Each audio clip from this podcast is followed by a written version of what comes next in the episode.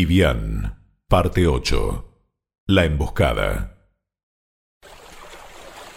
Capitán Tristán, ¿cómo puede ignorar lo que pasa en la villa con nuestros amigos? Sé que debemos cumplir las órdenes del almirante, pero los hombres de Kivian los están masacrando.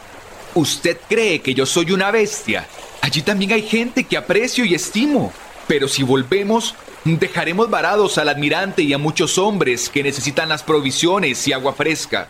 Pero, capitán, Oficial Juan de Noya, compórtese, cierre la boca y obedezca las órdenes. No desanime al resto de los hombres. Cuanto más rápido podamos volver con los suministros, seguramente el almirante dará más ayuda a nuestros amigos.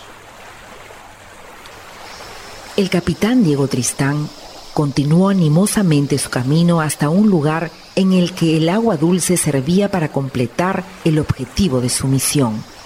El problema era que se estaban aproximando demasiado a las dos orillas, rodeadas por árboles gigantescos que crecían en ambas direcciones y extendían sus ramas como brazos sobre el río, intentando abrazarse. El capitán Tristán da la orden de saltar a tierra. Nuevamente los pájaros salen espantados hacia todas partes y solo se escucha en el aire el sonido de las armas preparándose. ¿Sabes, Martín? Me parece que no volveremos a ver al resto de nuestros amigos. Este silencio me trae mala sensación. Pedro, tranquilízate. Nada va a sucedernos. Esto es solo... Lamentablemente, el marinero Julián Martín de la Gallega cae muerto por una flecha por la espalda en brazos del marinero Pedro Rodríguez, que de inmediato alerta al resto. ¡Nos atacan! Los hombres de Kivian nos atacan. Capitán Tristán, nos atacan. De pronto emergen guerreros de Kivian entre las frondosas plantas desde los árboles y a través del río, con canoas montadas, cada una con tres guerreros, un remero y dos arqueros provistos de dardos y flechas.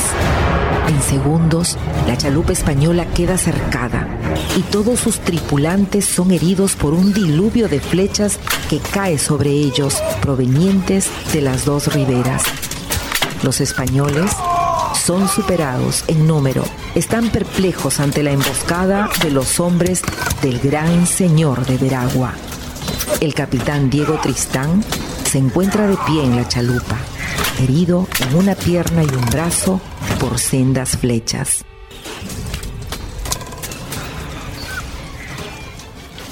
capitán, protéjase con el escudo. Agáchese. De Noya, mi viaje termina aquí. Salte al río y de aviso al almirante. Me quedaré a cubrirlo. ¿Qué espera? ¡Váyase pronto!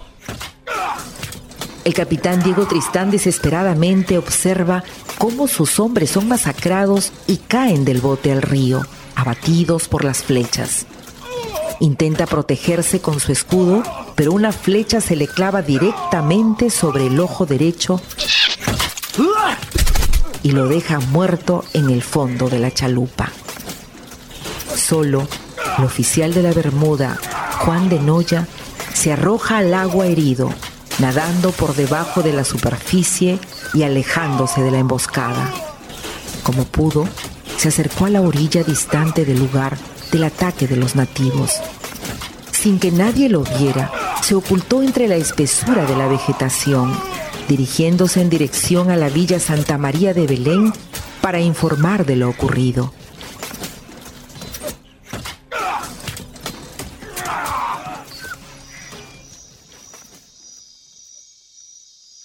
¡Ayuda! ¡Ayuda! Por favor, estoy herido. ¡Ayúdenme! ¿Quién está allí? Responda o disparo. Soy el oficial Juan de Noya. Iba con el capitán Tristán. Fuimos emboscados por los hombres del cacique Kibián. Necesito hablar con don Bartolomé. Neces... ¡Ah! ¡Rápido, Juan! Llevemos al oficial Juan de Noya adentro. Está herido. Despierta al físico. Hay que dar aviso a don Bartolomé de lo ocurrido. El oficial Juan de Noya es llevado por los grumetes de la gallega Francisco de Medina y Juan de San Martín a la precaria enfermería. Una vez atendido por el físico y levemente restablecido, comenta a Bartolomé Colón y a Diego Méndez lo ocurrido con la chalupa de la Bermuda, que el almirante había enviado para aprovisionar de agua pura a las naves. Se refirió también a la terrible emboscada a la que fue sometido, donde lastimosamente fallecieran todos sus hombres, excepto él, quien se arrojó herido a las aguas y llegó dejándose arrastrar por las mismas hasta la costa de la villa. Los invito a que hagamos una pausa, que nos detengamos aquí. En el próximo capítulo les relataré el desenlace de esta historia.